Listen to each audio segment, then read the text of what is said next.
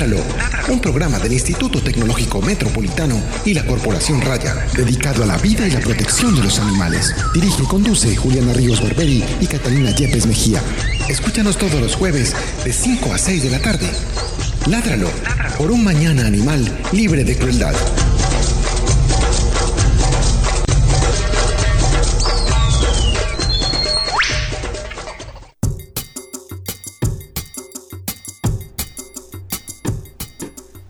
Buenas tardes para todos nuestros oyentes de Ládralo.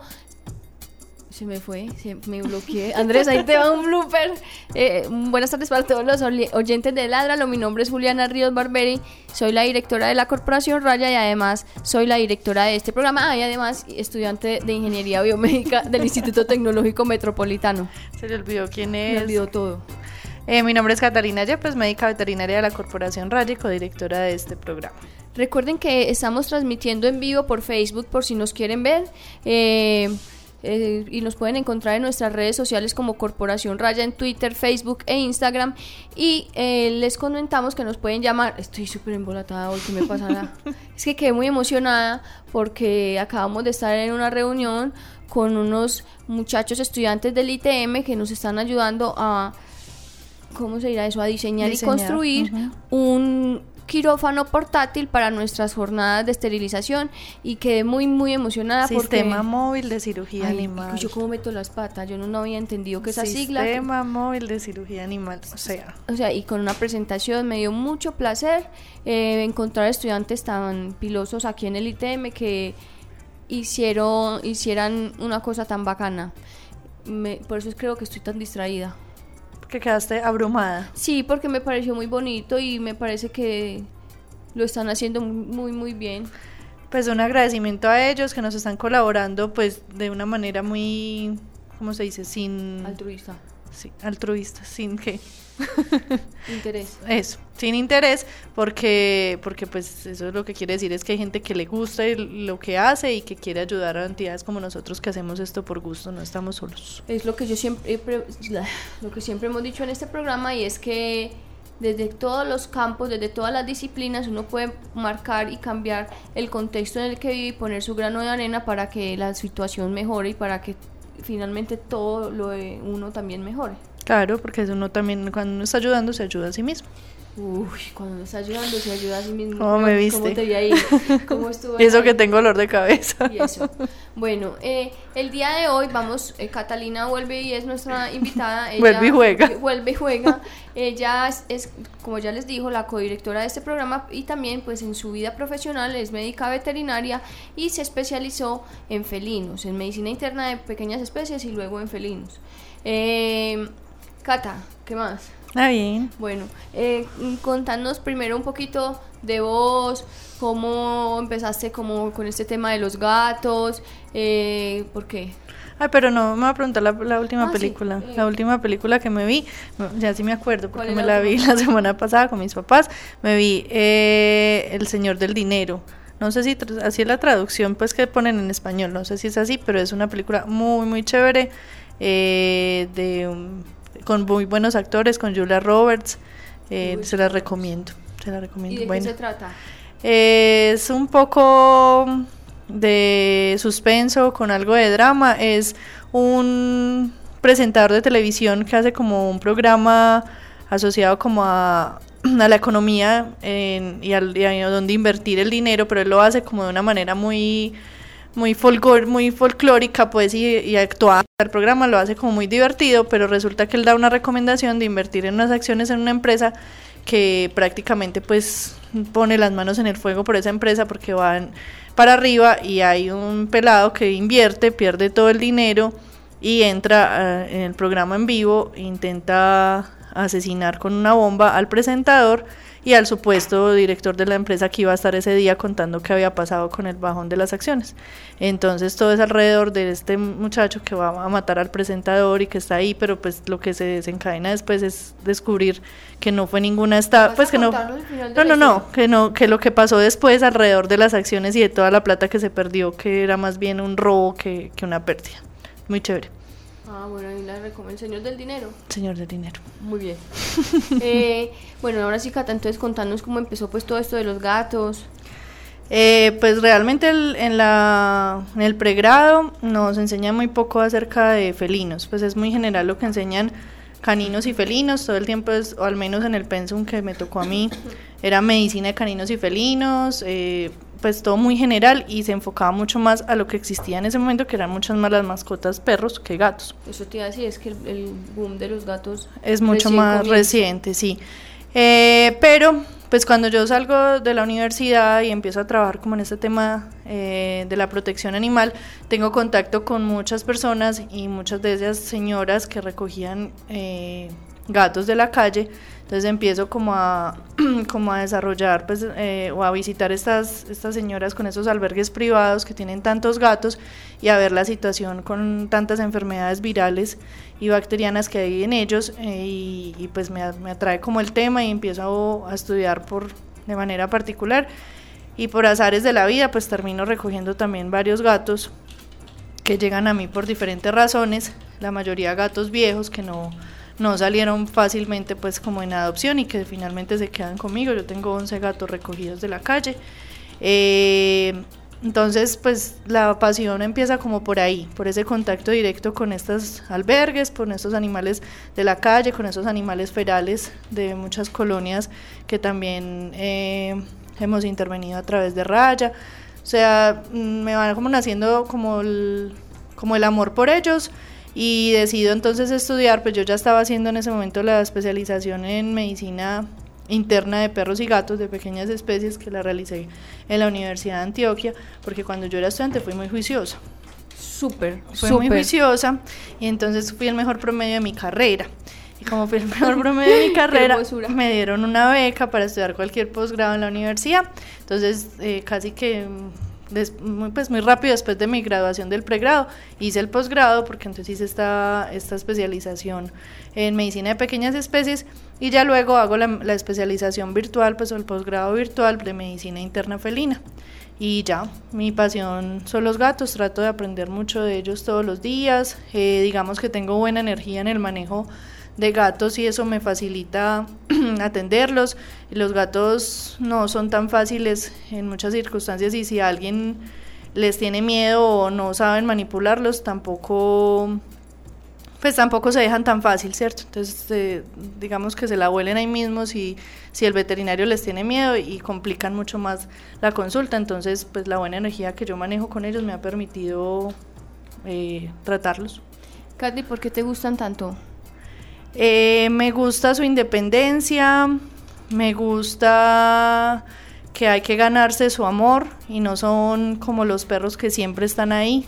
Amo los perros, tengo cinco perros también, entre ellos Gregorio, que es el amor de mi vida, pero, pero la, la relación que tengo con los gatos es diferente, me gusta su personalidad, son muy distintos cada uno, pues al tener once eh, me he dado cuenta de los comportamientos que manejan, son de personalidades muy distintas, pero, pero me atrae, me atrae su forma y trato de, de, aprender un poquito de ellos y de ser un poquito más gato o al menos tratar de que la mente y que el propietario del gato entienda que no son humanos y que no se tienen por qué comportar como humanos y que hay cosas que les estresan, el gato vive bajo el estrés permanente, o sea, son animales estresados y nosotros somos causantes de muchos de esos estrés, de muchas de esas situaciones de estrés, entonces trato de enseñarle al propietario que se meta un poquito en la mente de gato. Bueno, eh, entonces, como ya hemos hablado pues en este principio del programa, en esta introducción, Catalina es una persona que le gustan mucho los gatos y estudió para atender gatos. Y pues hay veces tengo la oportunidad, o bueno, cuando tengo la oportunidad de estar con ella en alguna situación, eh, me doy cuenta que la llaman muchos propietarios y se comunican muchos propietarios que tienen un gato que padece una enfermedad que se llama micoplasma.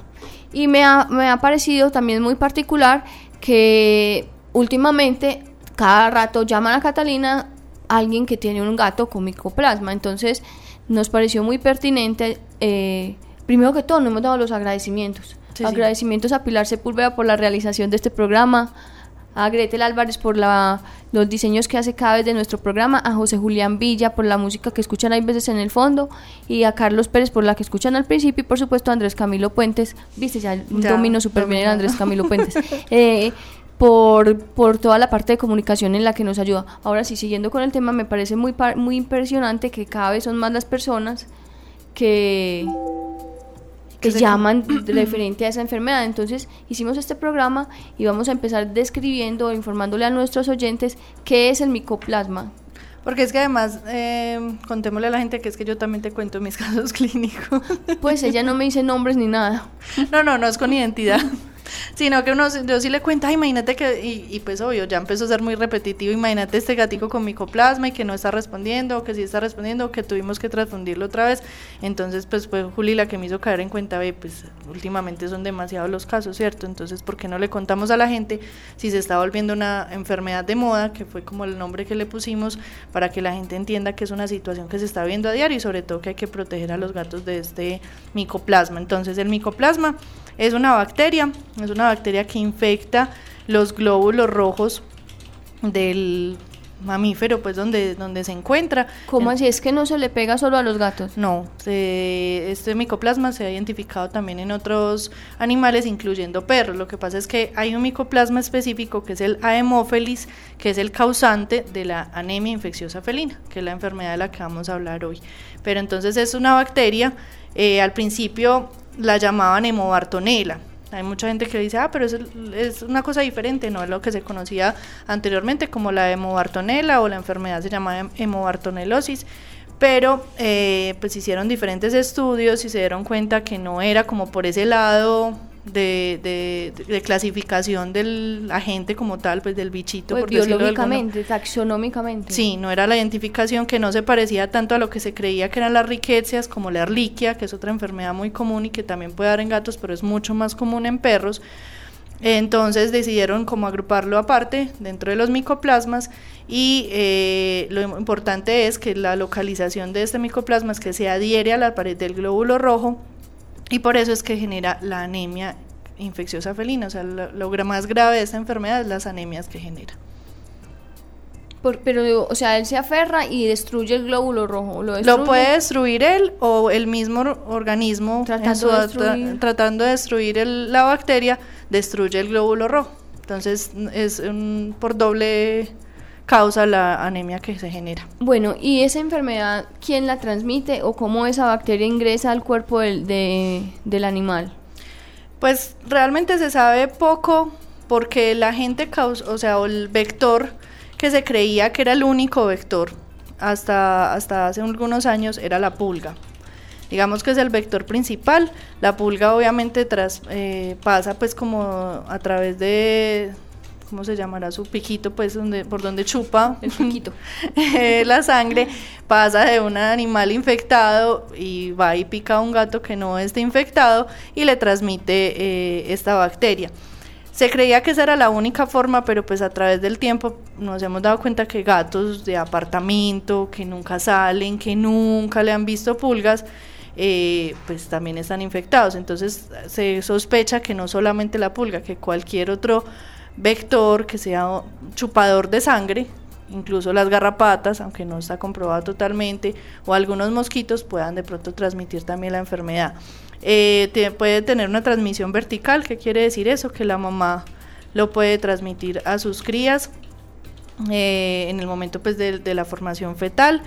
Eh, puede ser también, o se cree que también sucede a través de exposición de sangre en peleas, o sea, cuando dos gatos se pelean y hay exposición con heridas sangrantes y hay contacto con esa sangre, puede tener, también tener una forma de contagio y transfusiones de sangre también, transfusiones de sangre fresca. Es decir, que la sangre inmediatamente se saque del, paciente, se transfunda al otro, porque si se eh, tiene un proceso como de refrigeración para, para, mantener la sangre por un tiempo, eh, se cree que se inactiva la bacteria, pero en la, en la transmisión, en la transfusión con sangre fresca sí hay transmisión. Bueno, y ¿Cómo nosotros detectamos que el gato de nosotros ha sido contagiado con micoplasma? Ahí está el cuento. Mucha gente me dice, ay, pero es que nunca ha tenido pulgas, nunca sale de la casa, nunca, bueno. Entonces empieza uno a contarle como la historia, cuénteme su gatico, ah, sí, mi gatico yo lo adopté, digamos, tiene dos años, yo lo adopté cuando tenía dos meses, pero cuando tenía dos meses vino con pulgas, ah, sí, venía con muchas pulgas. Resulta que este micoplasma tiene la capacidad de permanecer en el organismo y no generar infección por mucho tiempo, incluso de manera permanente.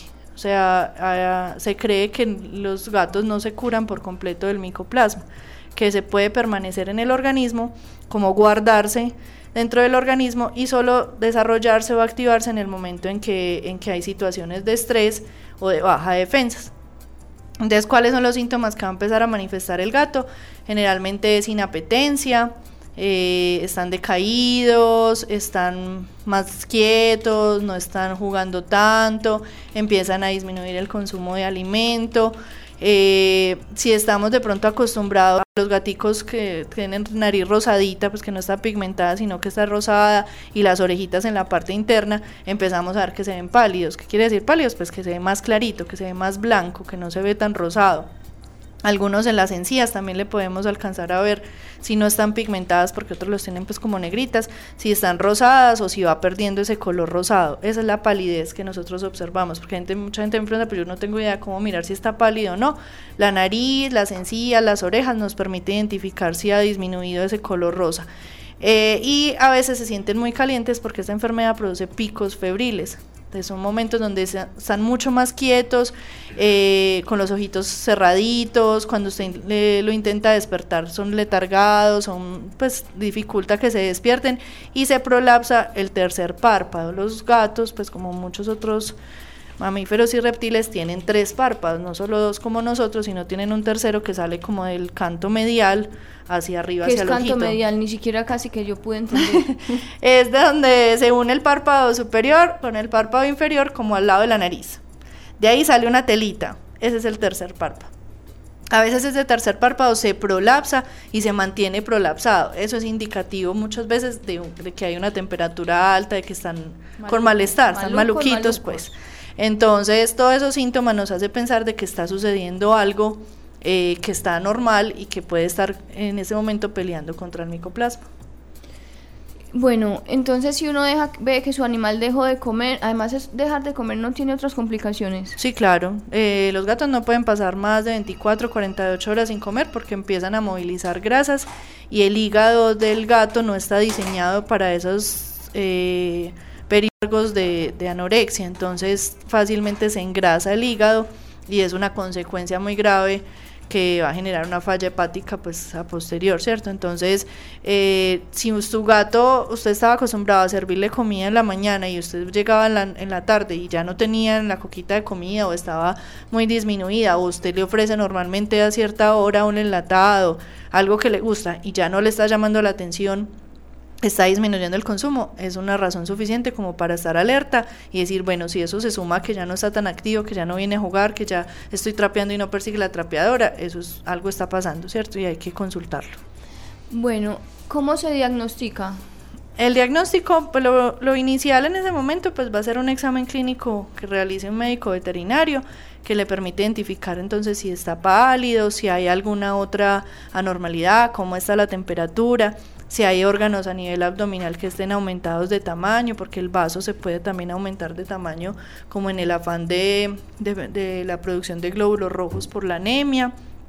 Y hay exámenes específicos, o sea, lo primero es realizar un hemograma, que es un examen de sangre que nos va a permitir como medir eh, cuántos glóbulos rojos hay en ese paciente, si está dentro de los niveles normales o si están muy bajitos, que es lo que comúnmente ocurre, que se diagnosticaría pues la anemia. Eh, las plaquetas también es importante porque tienden a disminuir, porque la destrucción de glóbulos rojos y como el, afán del organismo por destruir esta bacteria genera un proceso que se llama vasculitis, que es la vasculitis, una inflamación de los vasos sanguíneos. Los vasos sanguíneos están en todo nuestro organismo y en todo el organismo del gato porque pues son los que llevan la sangre, ¿cierto? A todas partes. Entonces, en ese afán de, de esas inflamaciones de los vasos sanguíneos, se gastan muchas veces las plaquetas como tratando de tapar esas pequeñas hemorragias que se generan a cualquier nivel. Entonces, las plaquetas muchas veces están bajas. Eh, hay ya ex exámenes específicos, a veces en el mismo hemograma que uno toma eh, en el laboratorio hacen un extendido, o sea, toman una gotica de sangre, la extienden en una plaquita y la miran y alcanzan a mirar los glóbulos rojos con estos con esta bacteria adherida. Entonces lo reportan, reportan el micoplasma.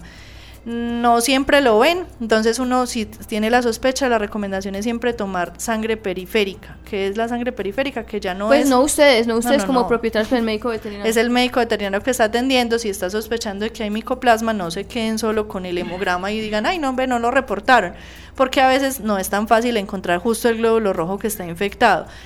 Eh, la, el extendido de sangre periférica es tomar una gotica de, una, de un capilar, o sea, de la punta de la oreja, de la uñita de, del, del, dedito, o sea, tomar una, una, gotica mucho más periférica de un capilar más pequeño de sangre y hacer un extendido en la plaquita y ahí lo miran y generalmente encuentran el ¿Y por qué micoplasma. están ahí metidos en la puntica? Porque es más fácil que se queden como eh, atrapados en los capilares. Es más, si tú tienes una sangre que está en un capilar pequeñito, en una, en un, como en un, ¿cómo diría? Como en un pitillito más pequeño, ahí es más fácil que lo encuentres, que se quede ahí, que no en un torrente grande de una vena grande, que es más difícil que lo encuentre. Entonces, justamente si la gota que utilizaron de la vena grande no tenía el micoplasma, no lo reportan. Entonces, eh, es como el, el, el diagnóstico más rápido que tenemos en el medio. Adicional, hay una prueba específica que es una PCR, pues que es mucho más, mucho más específica, que lo que están buscando es el ADN del micoplasma dentro, de, dentro y más del costosa organismo. También. Sí, mucho más costosa, pero pues si, te, si tenemos estas otras pruebas rápidas son las primeras que uno, que uno como que utiliza y como que descarta si definitivamente está sospechando del micoplasma. Bueno, entonces, como ya dijimos, lo que el micoplasma va causando en el animal es una anemia, es lo principal que causa sí, la anemia. Es la principal, por eso la enfermedad muchas veces la nombran como anemia infecciosa felina. Es la principal como consecuencia de la presencia del micoplasma. ¿Y qué pasa cuando la anemia no se trata a tiempo? La anemia es muy grave, o sea, eh, digamos que hay que explicar que los glóbulos rojos son los encargados de llevar el oxígeno a todo nuestro organismo. ¿Qué significa que anemia? Que, que, los glóbulos rojos están disminuidos de un valor normal que debería existir en el organismo. Si están disminuidos, entonces estamos diciendo que hay menos glóbulos rojos y no hay forma de llevar el oxígeno a todas partes. Entonces es muy grave porque va a generar pues daños en órganos principales como los porque riñones, no le llega la sangre. los eh, es que los hígados, los, los, riñones, varios, los varios hígados, el hígado, los riñones y pues una hipoxia cerebral, o sea, una falta de oxígeno en el cerebro, que es lo más grave que pueda eh, suceder, ¿cierto? Entonces, cuando una anemia no es tratada a tiempo, ¿y cuál es el tratamiento también para esa anemia? Eh, va a ser la transfusión sanguínea. Hemos visto casos muy severos, muy severos por la presencia de micoplasma que genera anemias que nos ha, lo, pues nos ha tocado en un mismo paciente realizar hasta tres y cuatro transfusiones para lograr nivelar esos, esos glóbulos rojos del organismo. La gente le tiene mucho miedo a la transfusión. Eh, de pronto porque, porque no es tan común en animales como es en humanos y porque lastimosamente pues aquí tuvimos la oportunidad de tener a, a Dalia con su banco de sangre que nos explicaba pues cómo ha avanzado a través del tiempo este, este tema eh, en los animales, pero todavía falta mucho por, por recorrer y por avanzar y no tenemos una tipificación sanguínea. En los gatos los tipos de sangre son menos que en los perros, entonces eso digamos que facilita un poco la situación, pero no es fácil encontrar un donante gato que pues un propietario con, que nos facilite un gato como donante. Y es entendible porque de cierta manera la gente pues le da miedo. El perro muchas veces si es un perro calmado se deja sacar la sangre sin necesidad de sedación. Es pues la toma de la muestra no es tan digamos que tan Traumática. agresiva y tan invasiva, mientras que un gato obviamente no se va a quedar quieto mientras hacemos esa manipulación, entonces los gatos siempre se van a tener que sedar para sacar esa, esa sangre y poder donar, pues dársela al, al animal receptor pues que está con la situación de anemia. Entonces ha sido como una problemática que hemos tenido, primero que el propietario entienda que esa es la forma de tratar la anemia aguda que se está generando, o sea, porque hay animales que, que bajan, baja el hematocrito, que es lo que uno mide, y esos glóbulos rojos son para abajo, para abajo todos los días. Definitivamente toca transfundirlos, no tenemos más opción porque no, no da tiempo a que, o sea, es tanta la pérdida de esos glóbulos rojos que el organismo tratando y tratando de producir no logra compensar esa pérdida. Entonces nos toca transfundirlo y muchas veces no es una sola transfusión, como les contaba, eh, tengo pacientes que hemos necesitado tres y cuatro transfusiones para poder llegar a niveles normales o medianamente normales con los que pueda vivir. Entonces ha sido como la principal eh, dificultad conseguir donantes eh, de esa sangre felina para poder transfundir a estos, a estos gatos, pero pues afortunadamente digamos que la cultura de, la tenencia de gatos ha aumentado, los propietarios de gatos pues han estado conscientes y yo creo que si uno es propietario de un gato uno sabe que si, que si uno presta esa situación y se presta para eso, pues posiblemente si su gato está en las mismas condiciones va a tener quien, le, quien también le, le ayude como donante. Entonces, el principal tratamiento para esa anemia siempre va a ser la transfusión, dependiendo pues obviamente de los valores del hematocrito, pero es como lo que lo que se está lo que se está viendo con la agresividad que se está presentando este micoplasma últimamente. Mm, pero además de la transfusión que se tiene que hospitalizar. Listo, entonces eso es como tratar el síntoma, ¿cierto? Tratar la anemia, que es lo más grave. Pero obviamente pues hay que empezar a combatir la bacteria. Para combatir la bacteria se necesita un tratamiento antibiótico. Eh, tenemos como tres antibióticos de elección. Eh, pues no les voy a dar nombres porque no vale la pena, pero, pero lastimosamente también hemos encontrado resistencia del micoplasma a muchos de esos tratamientos antibióticos. Eh, no sabemos si es por resistencias, porque son antibióticos que de pronto se utilizan muy comúnmente y que de pronto no se hacen tratamientos correctos o que no se hacen tratamientos completos o que se utilizaron para otra bacteria y, y, generó resistencias y el micoplasma ya estaba ahí presente. Pero lastimosamente sí hemos encontrado resistencia, entonces nos ha tocado como ir intercalando hasta dos y tres tratamientos antibióticos al tiempo para poder pelear con ese micoplasma. El paciente debe estar hospitalizado mientras se estabiliza. O sea, la transfusión, y generalmente eh, si la transfusión no tiene ningún tipo de, de reacción pues anormal, eh, se espera 48 horas hospitalizado pues bajo vigilancia, se hace un control con un examen de sangre y ya se podría manejar en la casa siempre y cuando el paciente pues esté comiendo, ¿cierto? Si empieza a comer, si se estabiliza, ya sería un tratamiento de un antibiótico oral. Son tratamientos muy largos, estamos hablando de 21, 28 días en muchos casos de tratamiento antibiótico, entonces en algunos casos logramos estabilizar el paciente, manejar medicamentos y el antibiótico a nivel intravenoso pues inyectado y ya cuando hay consumo de alimento, cuando el gato está mucho más estable, se manda para la casita, pero con el tratamiento oral, pues con el antibiótico, o tenemos como una alternativa muchas veces que es llevar todos los días a la aplicación pues como de los medicamentos para que el gato esté un poco más tranquilo, porque obviamente sabemos que los gatos tienen un nivel de tolerancia complicado al tema de las hospitalizaciones, muchos de ellos se estresan por estar fuera de su territorio, entonces para que no se aburran y se estresen, pues tratamos de enviarlos para la casa, pero van diario a la aplicación del medicamento y a vigilar todo el tiempo con esos exámenes de sangre cómo se permanecen esos glóbulos rojos, porque si vuelve a bajar, inmediatamente nos toca volver a hacer la transfusión con otro gato, con otro donante, no se puede con el mismo. No se puede con el mismo, ¿por qué? Porque ya el organismo eh, como que identifica esos glóbulos rojos y ya puede reaccionar y, y pues destruirlos. O sea, los, como que los marca y dice, ah, bueno, estos ya venían, porque obviamente uno no puede decir, ah, es que solamente venían glóbulos rojos ahí, no, viene toda la información de ese otro, de ese del donante tanto de los antígenos, anticuerpos, o sea, todas las defensas que él tiene contra lo que ha sufrido. Entonces, digamos que el riesgo es mayor si volvemos a introducir esos glóbulos rojos porque generalmente el organismo los destruye. Entonces no hacemos nada, empeoramos el cuadro. Entonces necesitamos otro donante, es que eso ha sido el, el problema grave de muchos de mis pacientes que los propietarios se enloquecen buscando y yo incluso por redes sociales uno ve todo el tiempo se busca un gato donante de tales características porque no todos los gatos pueden donar tienen que tener un peso al menos de 5 kilos y estar pues eh, bien de salud, ser negativos para SIDA y leucemia y, pues ojalá preferiblemente gatos que no salgan y estén expuestos a peleas, pese a, que, a otras enfermedades, ¿cierto? Entonces son gatos con unas características muy específicas que no siempre se cumplen, sobre todo el tema del peso, no todos tenemos gatos tan pesados. Es que es un gato muy grande, 5 kilos. 5 kilos para que podamos sacar una unidad pues como significativa de sangre y podamos compensar, porque si no nos tocaría sacar muy poquito y de pronto a veces eso no es suficiente para la anemia que está manejando el paciente que lo necesita. Otra cosa que se me, se me escapaba es que los cuadros empeoran y los pronósticos empeoran cuando hay, además del micoplasma, cuando son pacientes positivos así de leucemia.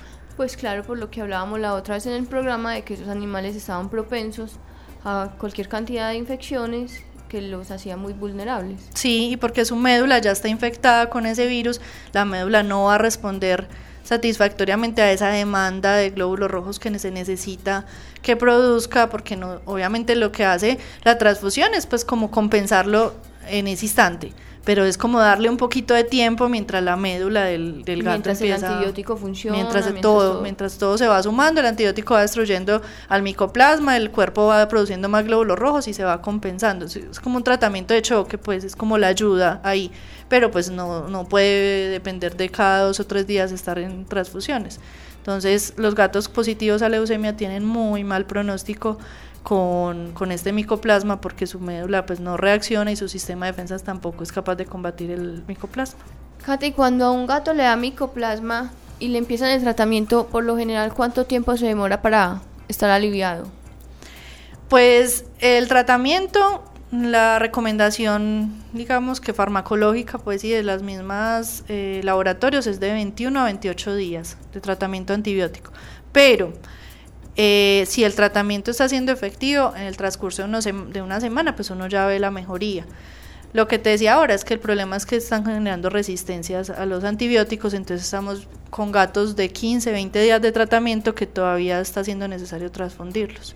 Entonces nos está tocando intentar con tratamientos eh, antibióticos más agresivos para mirar cómo responden, porque, porque definitivamente eh, no, pues no es tanto, o sea, es solo el organismo eh, defendiéndose de ese micoplasma que está destruyendo todos esos glóbulos rojos, pero no podemos estar de transfusión en transfusión. Tenemos pacientes hasta de cuatro transfusiones que ya finalmente uno no sabe si le está haciendo también más daño con una entrando sangre también de otro paciente diferente porque su organismo también está reaccionando a eso.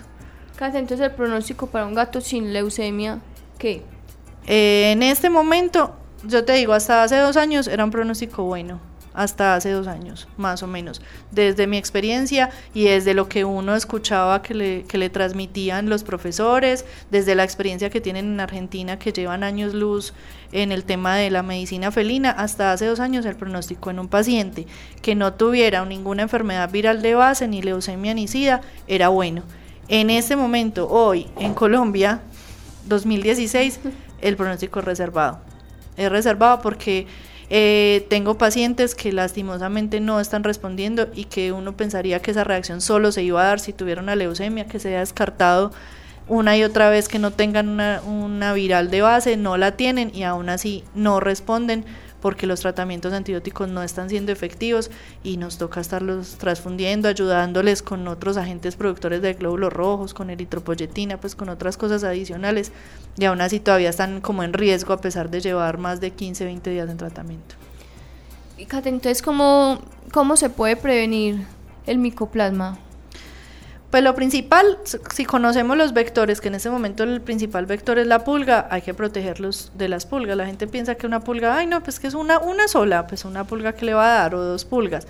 Eh, con una sola pulga que le inyecte y que casualmente estaba acababa de picar un paciente que, era un paciente, un, paciente, un gato que tenía que tenía el micoplasma y casualmente lo picó, pues eh, no, necesita 10, necesita una, una de malas. Pero eh, adicional a eso, yo creo que es también identificar los síntomas en los gatos. Digamos que por esa independencia del gato, la gente se acostumbra a muchas cosas en ellos y no los observa tanto. El propietario de gatos se tiene que volver muy observador porque los gatos son muy rutinarios y se habitúan a una rutina. Si algo está cambiando esa rutina, consulte. Y, a los veterinarios. por ejemplo, ¿qué se refiere con rutina? Pues que, ay, ve, hoy no, hoy, hoy a las 8 de la mañana que yo siempre le doy la carnita, él se para a la puerta de la nevera y me, me pide el enlatado y hoy no. O, mira, yo le serví esta mañana y la coca de comida está intacta, pues porque como estamos tan acostumbrados a que los gatos se quedan solos la mayor parte del tiempo, todo el día, yo vuelvo por la noche, pero yo estoy acostumbrado a que por la noche vuelvo y le sirvo. O al día siguiente a la mañana ya se había comido el total de la comida y hoy todavía tiene.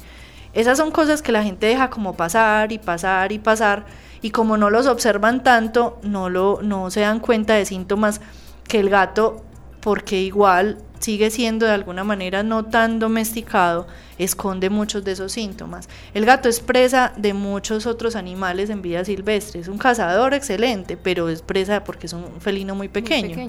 Entonces es presa de muchos otros cazadores, eh, de muchos otros animales eh, cazadores. Entonces lo que, lo que hace es esconder. Cuando él está enfermo, él se retrae, él se esconde, él se queda quieto, él no muestra mucho. Y la gente se acostumbra a eso.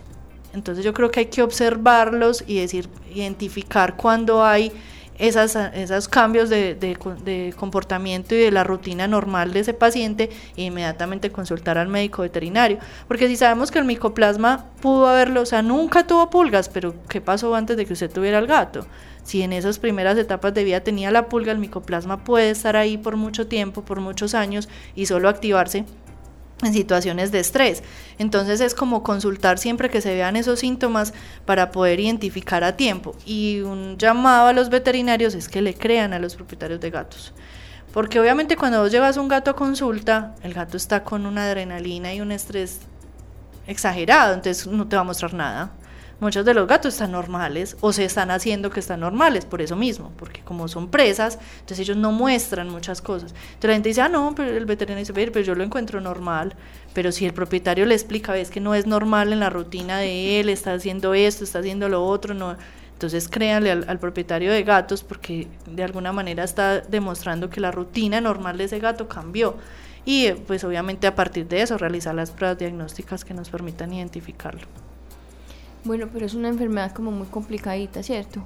Se está complicando mucho, tristemente. Es, Impresionante.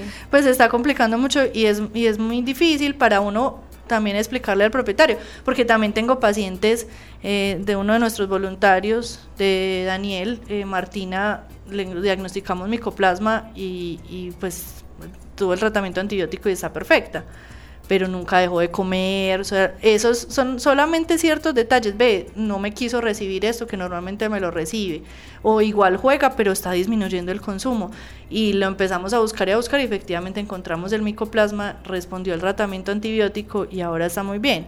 Esos son casos muy favorables, pero tengo otros muy, muy desfavorables que han llevado incluso a pensar que no va a haber resolución total de ese micoplasma y que lastimosamente pues no, no vamos a poder recuperarlos. Entonces es una enfermedad que se está complicando. Y además creo, pues eso sí es una hipótesis mental, que con estos cambios climáticos aumentan los vectores y aumenta como digamos eh, la, transmisión. Sí la transmisión de todos estos de todas estas bacterias porque pues obviamente el calor hace que no sé revienten más huevos o pues eh, estamos en una situación complicada la humedad también favorece. Entonces es difícil es difícil la situación en este momento con el micoplasma pues digamos que estamos aprendiendo todos también. Cata crees que hay algo más que podamos añadirle al tema del día de hoy eh, no, pues es muy importante lo que les contaba del control de pulgas. Es una situación también complicada porque muchos de los productos que hasta hace unos años nos servían y eran muy efectivos para controlar ectoparásitos en perros y gatos como las pulgas y las garrapatas ya tampoco sirven. Entonces... Eso sí es verdad. Eso sí es muy complicado. Entonces, mucha gente me dice, ay, pero si yo le echaba esta pipetica que era lo más... Sí, pero ya no ya no sirve, ya no es solamente el control sobre el animal, hay que hacer control en la casa, lo, recuerden que la pulga se baja del gato, del perro y pone los huevos es en la casa, entonces si usted puede, tiene, puede tener muy protegido su animal, pero el medio, la casa está llena de huevos de pulgas, no está haciendo tampoco nada. Entonces asesórese de un buen manejo de estos tipos de vectores que son finalmente los principales sospechosos en la transmisión de de estas enfermedades y que esto no solamente ocurre en felinos, también puede eh, generar alteraciones en los perros y acompañados de otras enfermedades que causan también anemias severas como la erliquia. Entonces, son varias cosas que hay que tener en cuenta y sobre todo pues que, que al mínimo síntoma consulten al veterinario. Exacto, prevención y estar siempre muy atentos de nuestros gatos para evitar complicaciones peores después. Cata, muchas gracias, estuvo muy interesante todo lo que nos contaste el día de hoy. El otro jueves nos vemos ya de presentadora. ya, cambio de, rol. Eh, muchas gracias, estuvo muy, muy interesante y creo que todos nuestros oyentes aprendieron, aprendieron mucho al respecto de este tema y cómo prevenirlo y cómo ayudarles a sus gatos y a sus animales en general a tener una vida y más saludable. Eh, eh, sí, vamos con la agenda de la semana. Eventos, campañas, jornadas de vacunación, esterilizaciones, encuentros, conferencias. Todo en la agenda de la semana en Ládralo. Bueno, eh... Estás escuchando Ládralo a través de la señal en streaming de ITM Radio. Ládralo. Corporación Raya. Bueno, el próximo 23 de octubre tendremos una jornada de esterilización a bajo costo en La Piñuela en Aranjuez.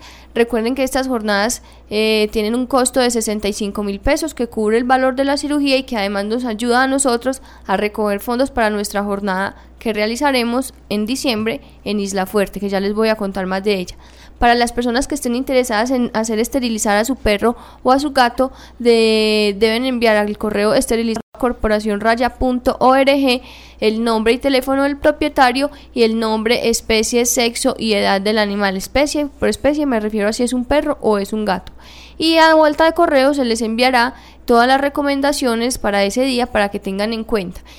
Eh, en el mes de diciembre estaremos viajando a Isla Fuerte a hacer una de nuestras campañas de esterilización masivas y gratuitas en los municipios de Colombia y nuestra meta es esterilizar a 300 perros y gatos y además atender a 100 burros que trabajan en y trabajan pues como o cumplen el, el no cumplen ¿Qué será pues eso? Sí. pues como la actividad de transportar, de transportar y de cargar eh, pues cosas ahí en la isla. Eh, sin la ayuda y los patrocinios de todos ustedes, nosotros no podemos lograr esa meta. Cada patrocinio tiene un valor de 60 mil pesos con el que nosotros cubrimos la totalidad de la esterilización.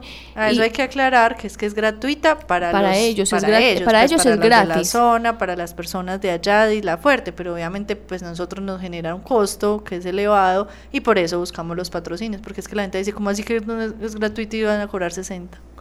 Sí, o sea, es gratuita para las personas de la zona, que es una comunidad que necesita ayuda de, los que vivimos en las ciudades, que tenemos más acceso a las cosas, que podemos tener un recurso mejor que el que ellos tienen y que podemos ayudarles de alguna manera y con esos 60 mil pesos que usted nos dona nosotros podemos operar un perro un gato y ayudarle a toda la comunidad de Isla Fuerte a disminuir un problema de sobrepoblación canina y felina y a su vez a disminuir muchos problemas de salud pública que tantos animales traen a la comunidad. Entonces cuando usted dona 60 mil pesos no solamente está ayudando a un perro o un gato sino que además está ayudando a toda la comunidad de Isla Fuerte. Si usted quiere conocer más información sobre esta campaña puede buscarla en las redes sociales con el hashtag numeral estoy con Isla Fuerte. Así estamos saliendo en todas partes para que miren lo que, de lo que se trata la campaña, tengan más información y también en nuestro canal de YouTube y en nuestras redes sociales pueden encontrar las fotos y los videos de las jornadas anteriores que hemos hecho en el país, que hemos estado en Chocó, en La Guajira,